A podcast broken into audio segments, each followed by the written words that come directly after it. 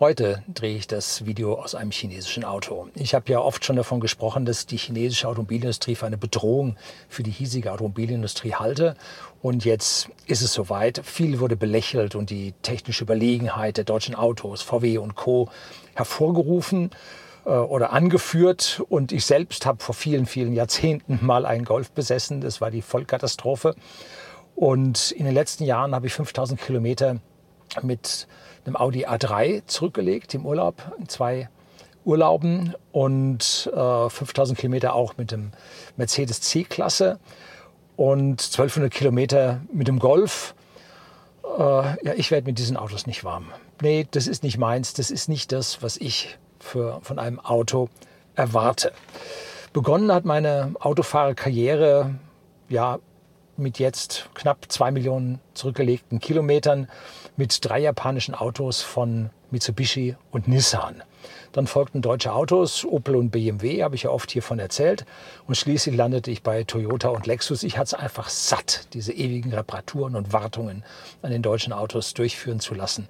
Und da war ich mit Toyota und Lexus deutlich besser bedient. Meine Frau wollte dann einen Mercedes haben, ein CLS, wegen der ersten Auflage der ja ein, ein optisch sehr, sehr schönes Auto war. Und dann haben wir irgendwann gesagt, jetzt ist dann genug mit diesen ganzen Reparaturen und so. Und sind dann auf Tesla umgestiegen. Und wir haben drei Tesla Model S, ein Model 3 und Model Y gefahren. Das Model 3 und das Y haben wir noch. Tja, und jetzt gab es wieder einen Mercedes für meine Frau. Happy Wife, Happy Life. Und so haben wir nun einen Mercedes EQS als vollelektrischen äh, großen Wagen für die Langstrecke. Ich habe in der Vergangenheit weniger Videos über die ja, über Autos gedreht, weil ja, früher war mein Kanal hier voll mit Autos mit Autotests und Verbrauchsmessungen und so weiter. Aber mittlerweile, alle machen das mittlerweile und es hat nur noch nicht jeder alles gesagt, dass also jeder mit allem nochmal anfängt. Und für mich war jetzt der Weg hin zu so einem chinesischen Auto, war genau das, was mir an dieser Stelle gefehlt hat. Als ehemaliger Automobilingenieur bin ich natürlich sehr interessiert an allem, was fährt. Und immer wenn ich ein Auto unter den Hintern bekommen kann, ein neues Auto oder ein anderes Auto, dann fahre ich das sehr, sehr gerne. Und so habe ich mir jetzt diesen BYD geliehen. Kostet im Monat, ich weiß nicht, 1000 so viel Euro. Und weil ich es einfach wissen wollte und nicht, weil ich mir den Wagen jetzt mal für zwei Tage oder so mal ausgeliehen hätte, wobei ich dann immer mit privaten Händlern mein Problem habe, der hat die Kosten, ich kaufe das Ding dann doch nicht.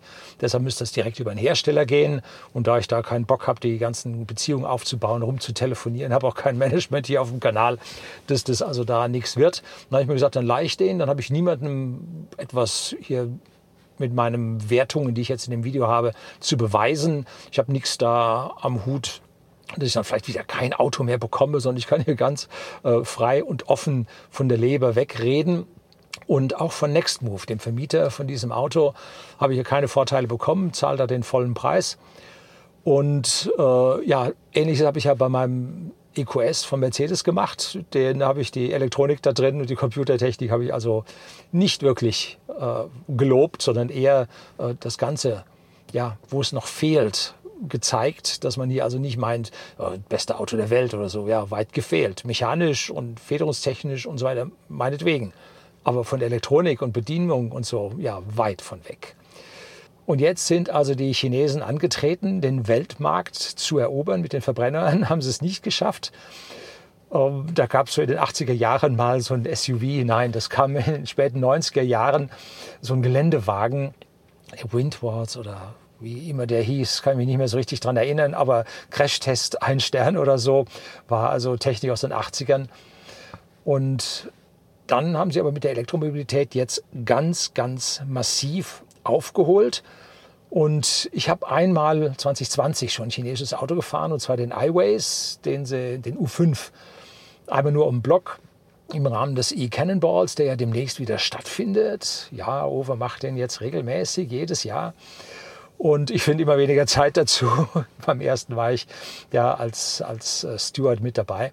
Ja, und da habe ich den iWays gefahren, ein toll verarbeitetes Auto, super von der ganzen Karosserie und allem Platzangebot, im ganzen Bedienung, super Teil. Allerdings war damals der Motor, glaube ich, noch Elektromotor noch von Borg Warner und war also ziemlich müde und schwach und schlecht und so. Haben sie aber wohl geändert, aber nichtsdestotrotz, sie haben es in Deutschland wohl nicht geschafft und haben die Vertriebspartnerschaft jetzt mit Euronics dann wohl aufgegeben. Ob sie sich ganz aus Deutschland zurückziehen, ich weiß es nicht. Jedenfalls da hat es nicht geklappt.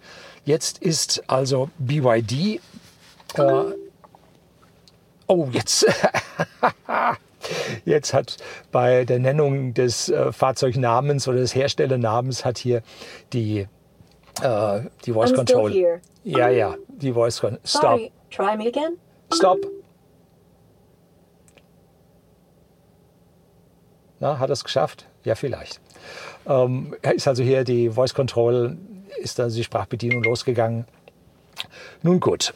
Ähm, ein echter Test ist also, wie gesagt, nur möglich, wenn man hierfür richtig bezahlt. Und dann merkt man am Ende, ob es einem wehgetan hat oder nicht. Und auch sind zwei Tage nicht so für einen richtigen, guten, ausdauernden Test erforderlich, sondern ich habe den Wagen vier Wochen gemietet und damit kann ich mir jetzt schon ein sehr solides Urteil zum Wagen erlauben. So, das war jetzt die ganz lange Vorrede.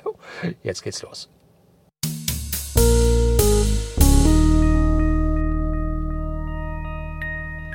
Guten Abend oder besser guten Nachmittag und herzlich willkommen im Unternehmerblog, kurz Unterblog genannt. Begleiten Sie mich auf meinem Lebensweg und lernen Sie die Geheimnisse der Gesellschaft und Wirtschaft kennen, die von Politik und Medien gerne verschwiegen werden. Und was ist nun für ein Auto hier geworden? Es ist ein Build Your Dreams, so ist der Slogan von dem Fahrzeug. Und äh, das BYD ist jetzt nicht ähm, die Abkürzung von Build Your Dreams, sondern das äh, ist ein Firmenname und den Slogan hat man nach diesem Firmennamen äh, gemacht und designt. Ne? Und das ist jetzt ein Atto 3 in der höchsten Ausstattung und zwar in der Designausstattung.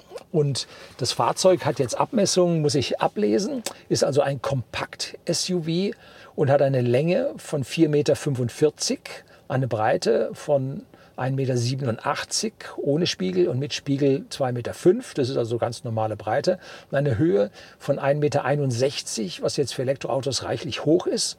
Und ein Gewicht von nur 1750 Kilo. Das ist für so ein großes Auto, ist das doch erstaunlich wenig. Vergleicht man dazu ein ID4, dann hat er 4,58 Meter Länge, ist also 13 Zentimeter länger mit 1,85 Meter, aber 2 Zentimeter schmaler und mit 1,63 Meter 2 Zentimeter höher. Und da sieht man, dass es ein etwas größeres Auto ist. Aber dieser Wagen kommt schon relativ dicht an den ID4 dran und gegenüber einem ID3 ist er massiv größer. Denn der ID3 hat 4,26 Meter Länge, 1,81 Meter, 1,81 Meter Breite und 1,56 Meter Höhe. Ein Tesla Model Y ist dann nochmal eine ganz andere Nummer. Der ist 4,75 Meter lang, 1,92 Meter breit, ohne Spiegel und 1,62 Meter hoch, also in derselben Höhe. Und wenn Sie sich das hier anschauen, ich bin jetzt, also eigentlich bin ich ein Sitzriese und habe hier oben drüber also noch mächtig Platz. Gut, jetzt ist der äh, Sunshade, der Blind, Geräusch und äh, Hitzeschutz von oben ja, zurückgefahren. Da ist jetzt noch mehr Platz, aber da kann man locker Entschuldigung, mit Hut sitzen. Hinten geht das äh, SUV leicht nach äh, ja, aerodynamisch, tropfenförmig nach hinten zusammen, sodass man hinten dann mit großen Personen nicht mehr so gut sitzt. Ich persönlich sitze hinten noch gut. Oben mit dem Kopf und mit den Knien habe ich jede Menge Beinfreiheit. Alles ganz gut. Der Preis sieht mit 47.000 Euro auf den ersten Blick sehr hoch aus. Allerdings der Preis gerade in Bewegung und am Sinken. Das hat man jetzt zuallererst bei den Leasingraten gesehen, die es jetzt für 199 Euro pro Monat gibt, dieses Auto dann zu leasen. Wobei man aufpassen muss, die Kilometerzahl, die dabei drin ist, sind die 500 Kilometer pro Monat, also nicht wirklich viel. Da geht es dann sicherlich mit den Leasingpreisen noch ein Stück weit hoch. Aber Anzahlung dürfte so in der Größenordnung von der Förderung, der Elektroautoförderung hier sein. Und das ist dann eigentlich für die Leute, die kein Geld haben, dann zahlen sie im Prinzip äh, ihre Förderung dann als Leasinganzahlung und dann zahlen sie ihre monatliche Rate und dann kommen sie damit dann halbwegs hin. Und man dürfte den Wagen also netto für rund 40.000 bekommen nach, der Ab nach Abzug der Förderung von 6.750 Euro, die es momentan in 2023 für einen Privatmann noch gibt. Die magere Ausführung das Atto 3 gibt es auch nochmal eine Stufe kleiner, hat ein kleineres Zentraldisplay und es, es fehlen so ein paar Dinge im Fahrzeug. Die gibt es für 44.625 Euro, habe ich nachgeschaut. Also für 38.000 nach Abzug der Förderung. Aber aus meiner Sicht, der Aufpreis ist es wert. Dieses große Display, das ist eigentlich das, was an dieser Stelle wirklich zählt. Also was bekommt man dafür? Dafür bekommt man ein Auto, was größer ist, deutlich größer ist als ein ID3, aber kleiner als ein ID4 liegt also schön dazwischen, dichter am ID4.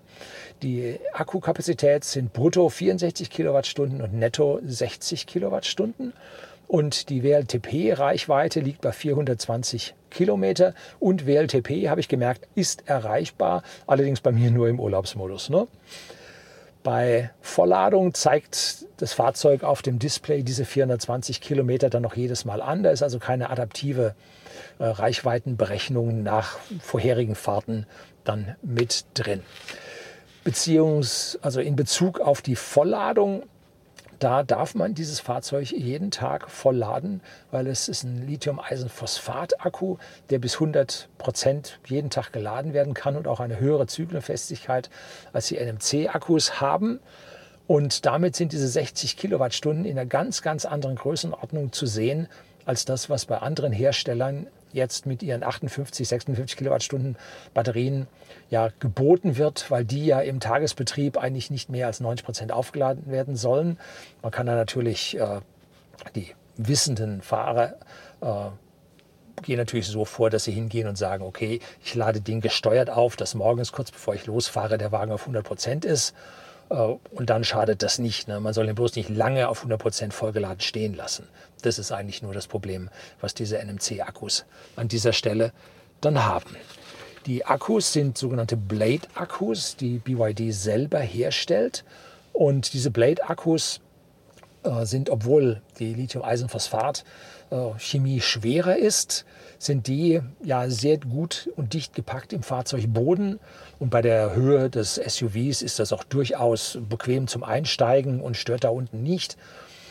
Und da hat man also diese 60 Kilowattstunden reinbekommen und ja, passt mit diesen Blade-Akkus, die da also technisch ziemlich weit vorne sind. Laden tut das Fahrzeug leider nur mit 88 Kilowatt im der, sagen wir mal, der unteren Hälfte. Dann irgendwo gegen Mitte fällt es dann auf 60 Kilowatt ab, bevor es dann oben ab 75, 80 äh, Prozent Ladung dann auf geringere Werte abfällt, aber unter 11 Kilowatt habe ich also keine Ladeleistung jemals gesehen. Ladung von 10 auf 80 Prozent, ungefähr 40 Minuten. Da kommt noch ein Video von mir dazu, was ich dann mal gedreht habe. An der Ladesäule, da bin ich auch mal runtergefahren, bis der Wagen in die Schildkröte ging, Schildkrötenbetrieb ging. Also da kommt noch was zu dem Auto. Man kann mit dem Wagen große Strecken zurücklegen. Ich war mit dem Auto in Österreich im Salzkammergut, das ist von hier aus am Südende Starnberger Sees nicht so weit entfernt. Und im Hotel gab es Ladestationen, geregelte Ladestationen. Die Hotels haben immer ein Problem mit ihrer Küche. Da laufen die schweren äh, Kochgeräte mit einem Haufen Kilowatt Leistung, die die ziehen. Und so gibt es da geregelte Ladestationen in sehr, sehr vielen Hotels. Und da steckt man dann an, dann fährt er einmal hoch bis auf 11 kW und dann fuhr der runter und ging manchmal sogar ganz aus, wenn kein Überschussstrom da war. Aber jeden Morgen, egal wie viel man gefahren hat, war der Wagen am Morgen dann immer voll, weil wenn dann nachts die Küche aus ist, dann ziehen die im Prinzip die Ladestationen hoch. Da waren vier Ladestationen im Hotel.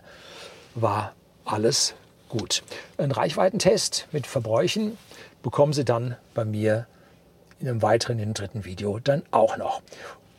Und was gibt es jetzt für eine Schulnote für diesen Wagen? Nun, es gibt eine glatte 2. Es ist ein guter Wagen. Er glänzt auf sehr, sehr vielen Gebieten und hat nur ein paar kleine Patzer oder Fauxpas, die er sich liefert, wo man die Sache nicht ganz zu Ende gedacht hat. Ein Teil davon ist mit Updates, mit Software-Updates zu machen. Ein Teil würde aber eine Hardwareänderung erforderlich machen, sodass wenn man jetzt den Wagen kaufen würde im jetzigen Hardwarezustand, dann muss man sich mit diesen Dingen an dieser Stelle dann abfinden. Und warum kriegt er eine Note 2? Warum können die Chinesen das auf einmal? Nun, weil die Chinesen für die deutsche Automobilindustrie Jahrzehnte die Einzelteile gebaut haben. Ja, und wer die Einzelteile bauen kann, kann dann irgendwann auch mal das ganze Auto bauen. So einfach ist das. Ne? Und da fehlt jetzt nicht viel, um ein ganzes Auto hier in einer hervorragenden Qualität herzustellen. BYD hat schon eine ganze Menge Erfahrung. Und zwar wurden sie im Jahr 1995 bereits gegründet. Und dann kam die BYD Auto Company. Die folgte in 2003 zuerst mit reinen Verbrennern und dann Hybriden. Und im Jahr 2022 war die Firma der zweitgrößte E-Auto-Produzent der Welt nach Tesla. Und da gibt es beim der Wirtschaftswoche gibt es einen Artikel, gebe ich Ihnen unten in die Beschreibung den Link rein. Ähm, Wirtschaft von oben. Und da schauen sich die Werke des Herstellers an, wie die in den vergangenen Jahren gewachsen sind. Und äh, da steht dann dazu, in China, diese Bilder sollten deutschen Autobauern Angst einjagen. Also die bauen Werke in einer höheren Frequenz, in einer größeren Geschwindigkeit, als das Tesla kann. Und die waren in China schon mit zehn, Jahr, zehn Monaten äh, vom ersten Spatenstich bis zum ersten Auto, waren die schon schnell. Ne? Also die machen das an manchen Stellen noch schneller. Und neben jeder äh, Autofabrik gibt es dann natürlich dann auch eine Batteriefabrik. Das ist also auch der Hammer. Wir sprechen also hier nicht von einem Nischenanbieter, von, sondern von einem ganz großen Hersteller auf der Welt. Der ist auch in ganz Europa und auch in USA unterwegs. In USA hat er sogar schon ein eigenes Werk. Ich glaube, da stellen sie Busse und Lkw her. Und dieser Wagen hier, dieser Atto 3, ist ein Fahrzeug für die große Masse an Bürgern. Das ist das Kompakt-SUV was die Menschen alle so gerne haben, wo man ein bisschen höher einsteigt, wo man Platz für die ganze Familie hat, wo es nicht so beengt zugeht und das eine ordentliche Reichweite hat. Und das ist ja genau der Punkt, der Wagen, auf den der Markt global wartet. Also perfekt gemacht. In China verkauft sich der Wagen jetzt für die Hälfte des Preises. Ne? Und wenn man sich dann die äh, entwickelten Regionen an der Ostküste in China anschaut, wo ja das Bruttoinlandsprodukt groß, so groß wie bei uns oder sogar noch höher ist, dann ist dieses Auto dort einfach leistbar durch die große Masse. Dann gibt es Zulassungsbeschränkungen in den großen Städten für Verbrenner, da kriegst du nicht unbedingt ein Kennzeichen für. Und deswegen werden diese Autos genau in dieser Größe, in diesem Ding äh, dort ja, gesucht und auch gekauft. Und das, was man so als kleine Randnote hörte, im Moment wurden bei Volkswagen in China ganz viele Fahrzeuge storniert, weil man im BYD äh, eine Karaoke-Funktion jetzt eingebaut hat. Aber man kann sich nur in den Kopf greifen. Aber nun, der Kunde verlangt und der Lieferant liefert. So ist das Leben. Und wer meint, über seine Kunden regieren zu können, der wird den Kürzeren an dieser Stelle ziehen. Das erinnert mich so ein bisschen an, an Demolition Man wo sie beim äh, dann in diesem Polizeiauto Sylvester Stallone und Sandra Bullock in diesem Polizeiauto fahren und äh, dann auf einmal fängt dann der Kollege von Sandra Bullock, Namen habe ich wieder vergessen, äh, dann an, Werbejingles zu singen. So kommt mir das vor, dass das hier gemacht wird und dass die Leute so, Entschuldigen Sie, dekadent sind und solche Spielchen dann im Auto machen. Gut, wir, bei uns ist der, Fahrt, der Wagen dann teurer, weil wir ja noch äh, einen Haufen Steuer drauf haben, äh, einen Haufen Zölle und jede Menge Bürokratie, was eigentlich die Sache am teuersten macht.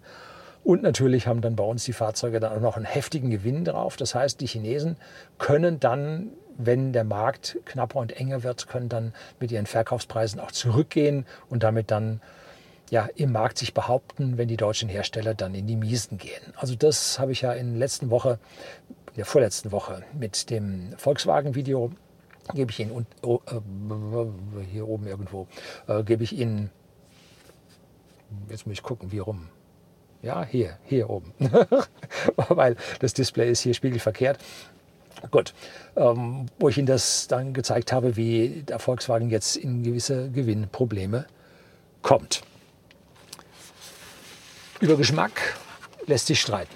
SUVs finde ich generell nicht hübsch. Warum? Weil ich mit dem Design nicht zurechtkomme, einmal von der Optik, aber zum Zweiten komme ich nicht zurecht, weil wir, ja, weil es gegen ja, höheren Luftwiderstand, gegen die optimale Technik spricht, die wir bei Autos ja physikalisch vorliegen haben. Eine große Querschnittsfläche, ein schlechter CW-Wert, alles das ist nicht das, was wir uns eigentlich als Ingenieure von einem Auto wünschen. Und in SUVs hat man das eben. Deshalb komme ich damit nicht ganz zurecht. Der Wagen hat eine unglaublich stabile Karosserie, obwohl er nur 1750 Kilo leer wiegt, was mich also schwer überrascht hat. Die Türen schließen satt wie bei Mercedes, die Fugen sind wie bei Volkswagen und der Innenraum kommt mit den weichen, soften Elementen, äh, die man überall vor sich hat, kommt mit BMW knapp mit. Also der ist wirklich für ja, den Preis ist er wirklich, wirklich gut gemacht. Kein Hartplastik wie beim äh, Vorserienmodell vom ID3 im ganzen Innenraum, was mich also völlig schockiert hat, was man da gemacht hat. Im Facelift hat man das jetzt auf ID4-Niveau wohl gehoben und alles ist soft und gedämpft. Dazu ein riesiges Glasschiebedach. Open Sunroof. Also riesen super Sache mit, wie ich sagte, Geräuschschutz, Sonnenschutz und das gibt es bei Tesla nicht. Das ganze Schiebedach gibt es bei Tesla nicht. Und zu bedienen ist es deutlich besser als bei Mercedes, wo sie den Krampf da abgeliefert haben. Und bei Tesla, wie gesagt, gibt es weder das Schiebedach noch den Sonnenschutz. Das fehlt alles dem Rotstift zum Opfer. Wie fährt sich nun der Wagen? Unglaublich bequem. Das ist kein so straffer, sportlicher pseudosportlicher Europäer, sondern ein bequemes Auto. 235-50 R18 zeigt, mit den 50er Querschnitten in den Reifen hat man hier entscheidende Menge mehr Luft im Reifen, was ja, Komfort bietet. Die Idee, die der Tesla haben mit ihren äh, 45er, 40er und 35er Reifen, vollkommen irre, völlig am Markt vorbei, gibt eine unglaublich harte Fahrweise ohne Luftfahrwerk im, im, Model S Luftfahrwerk perfekt. Man gleitet dahin. Im Tesla, äh, im Mercedes EQS genauso. Aber im normalen Tesla Model 3, äh, Model Y ohne im Luftfahrwerk. Es ist ein, ein Unterschied hier im BYD. Eine fantastische Geschichte. Fahrwerk lässt sich auf Sport umstellen. Auch die Lenkung lässt sich auf Sport umstellen. Und damit hat man also einen ja, entweder ein sportlich straffes Fahrwerk und Lenkung oder halt bequem. Und das Tolle ist, man kann das auf straff einstellen und kann dann trotzdem ein Häkchen setzen bei äh, Rangierhilfe. Das heißt, die Servolenkung ist beim Einparken ganz doll und wenn man schneller fährt, ist sie straff. Ein einfaches Häkchen, eine kleine Funktion macht niemand auf der Welt, macht nur dieses Fahrzeug. Der Motor bringt 150 kW, was für ein 1750 Kilo Auto Kilogramm Auto ja ausreichend ist. Im Eco-Modus, wo man größte, den größten Teil der Zeit einfach mitfährt, weil das vollkommen ausreichend ist, bringt er 130 kW. Beschleunigung von 0 auf 100, ich weiß nicht, 7 Sekunden, 8 Sekunden, ist also deutlich besser als die Verbrenner, ist vollkommen ausreichend und die Fahrcharakteristik von einem Elektromotor ist halt ja, viel Drehmoment bei ja, geringer Drehzahl. Das macht das Fahren als, ja, man ist überlegen im Verkehr. Der Motor spricht spricht sehr schnell an. Äh, Beschleunigung kommt gut.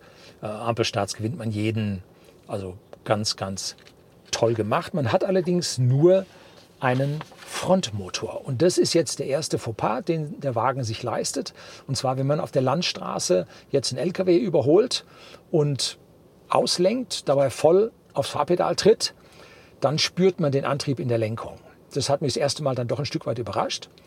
Beim zweiten Mal war ich halbwegs darauf vorbereitet, beim dritten Mal weiß man, wie er reagiert. Und da hat man dann das Muskelgedächtnis und weiß, okay, erst rauslenken, dann aufs Gas latschen.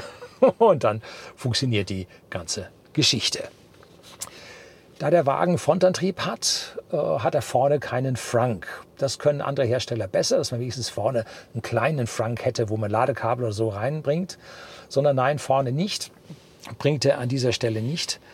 Und der, die Motorhaube vorne ist auch erstaunlich schwer. Ich weiß nicht, die Tesla würde die mit halbem Gewicht herstellen. Es gibt auch keine Gasdämpfer zum Öffnen der Haube, sondern eine Stange wie früher.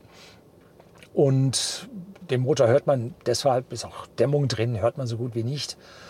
Und deshalb hat man da auch keinen Platz dann für eine Frank gelassen. Es würde einer reingehen, aber dann müsste man auch Gasdämpfer da für die Haube reinmachen. Und die ja, hat man nicht gemacht. Ist ein kleiner Nachteil.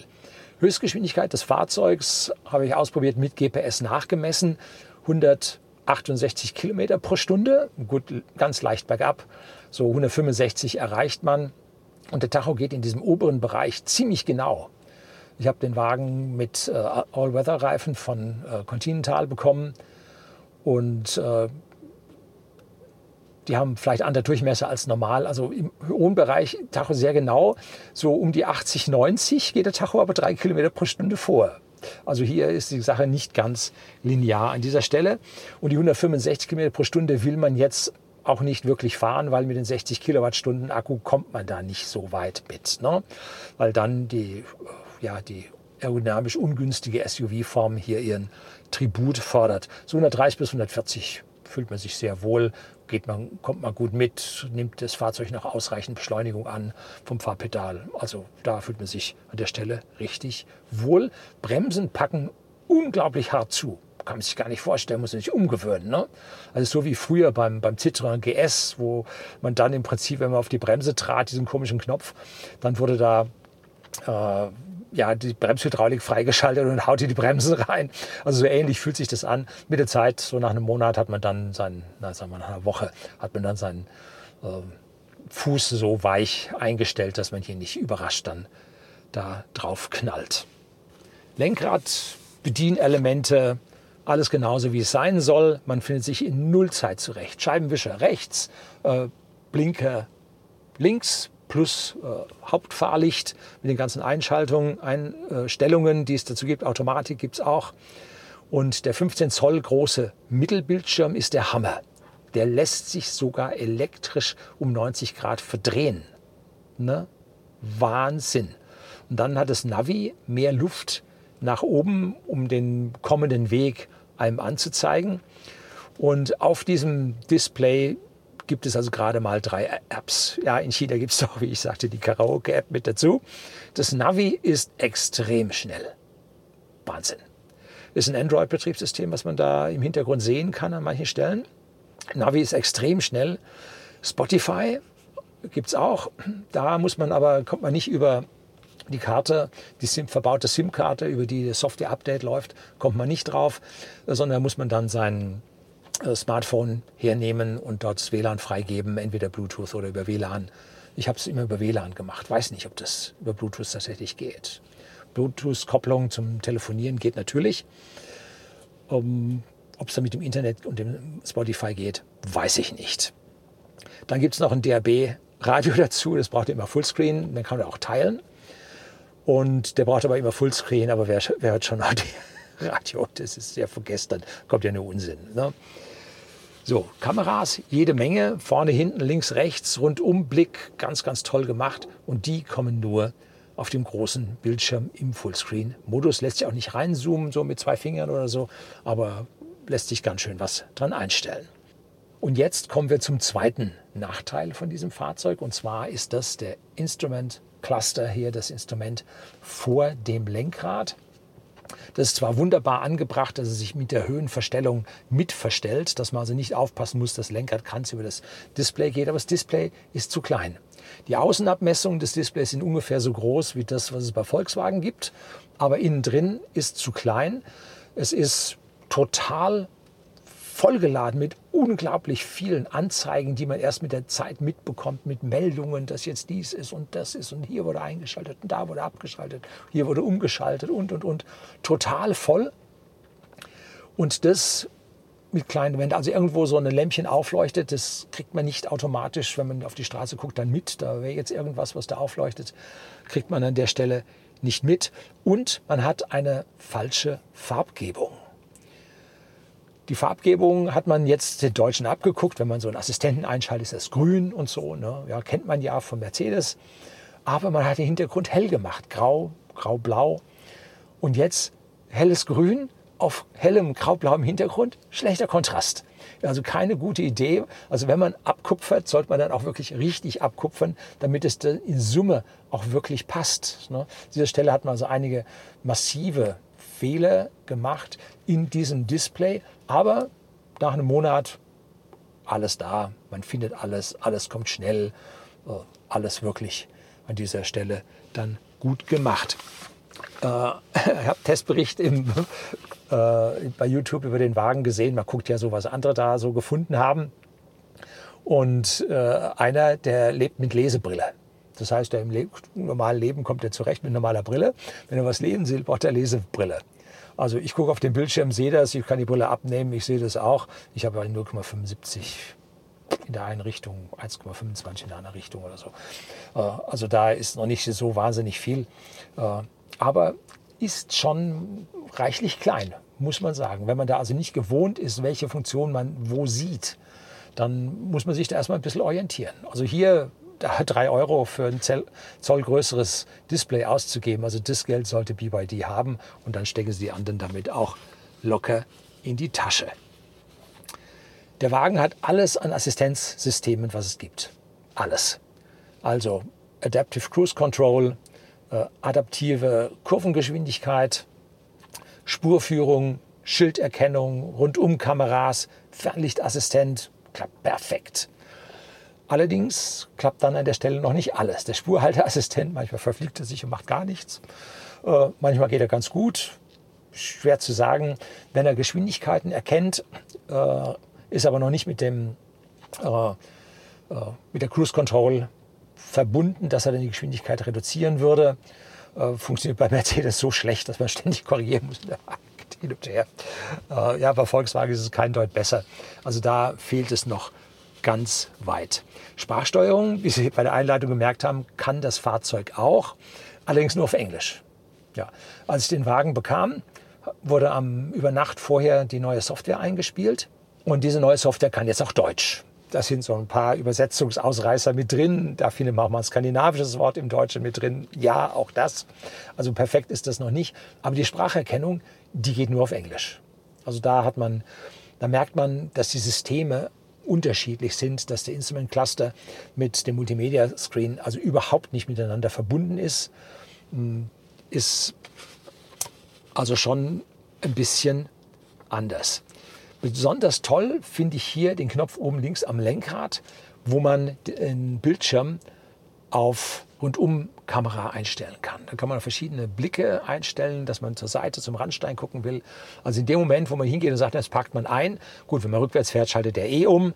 Aber wenn man jetzt irgendwie so vorwärts seitlich an den Randstreifen ranfährt, dann drückt man auf das Ding, dann sieht man genau, wie dicht man am Randstreifen dran ist. Die Kamera guckt aus dem Spiegel nach unten, sieht man genau den Abstand zum Bordstein.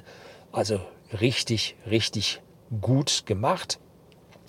Das Rundumbild auf dem Bildschirm ist deutlich größer als bei Mercedes und damit viel, viel brauchbarer. Bei Mercedes kann man praktisch die Seite überhaupt nicht gebrauchen, das ist viel zu klein.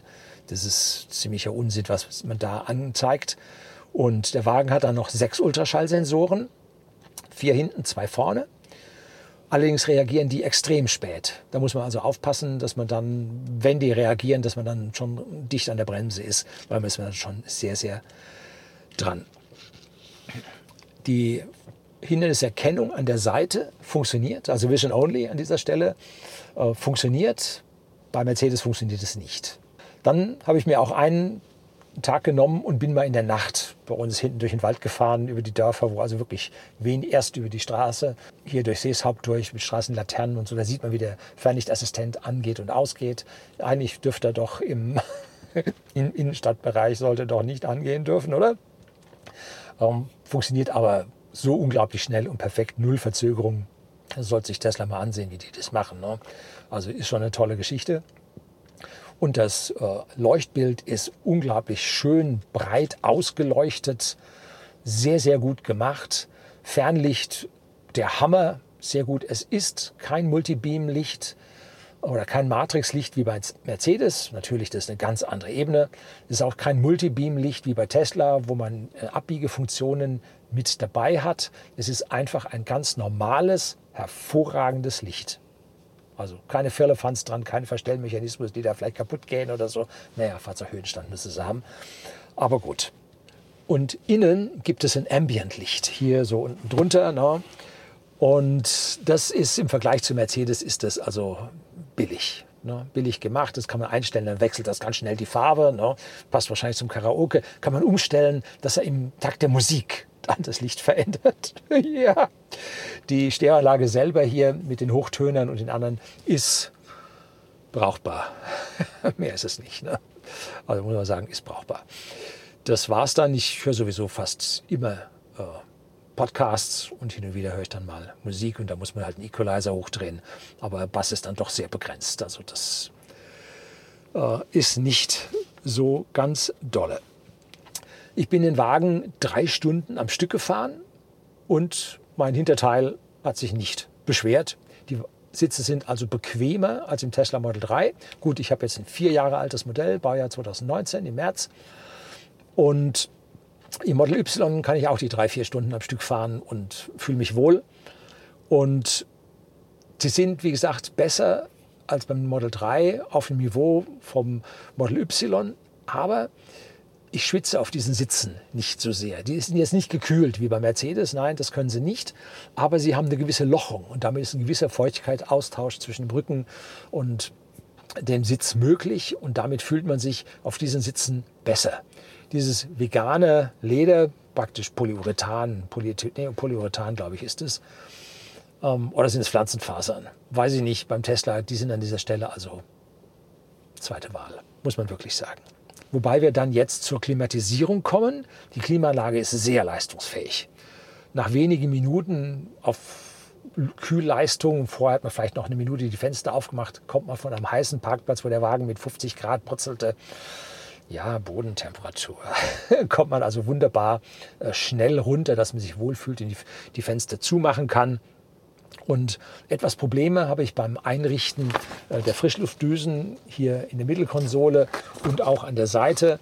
Da gehen die viel zu schnell zu, es ist viel zu fein. Aber da hat man sich das Getriebe gespart, dass man da groß regelt äh, und dann die Klappen innen drin feiner gehen, sondern das ist praktisch wie ein Schalter auf, zu. Da muss man ganz fein drehen, dass man hier eine gewisse Einstellung von den Frischluftdüsen hinbekommt. Der Wagen hat auch einen Partikelfilter und die Daten von diesem Partikelfilter werden oben links am Mittelbildschirm angezeigt.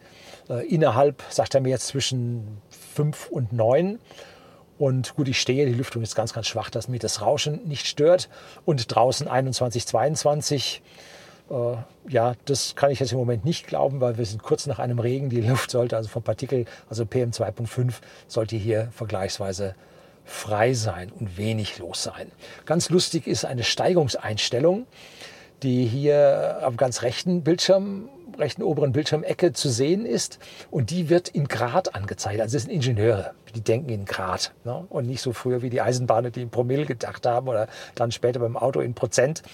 Äh, wo mich ich so gut wie nichts anfangen kann, kann mir nichts darunter vorstellen. Und ich habe die Anzeige sogar im Zirler Berg bis auf 9 Grad hochgebracht, allerdings haben wir nur bei 8 Grad dann das Foto hinbekommen. Und äh, ja, also das ist eine tolle Sache, sich das anzusehen. Das ist etwas, was der Mensch nicht braucht. Aber es ist halt toll zu sehen, weil der Wagen halt diese ganzen Neigungsbeschleunigungssensoren alle drin hat. Eine, jetzt kommen wir langsam mal zum Ende. Eine App und eine Vorklimatisierung hat der Wagen auch. Allerdings als Leihwagen habe ich keinen Zugriff auf die App gehabt. Und die Fahrertür musste ich immer mit dem Schlüssel aufmachen.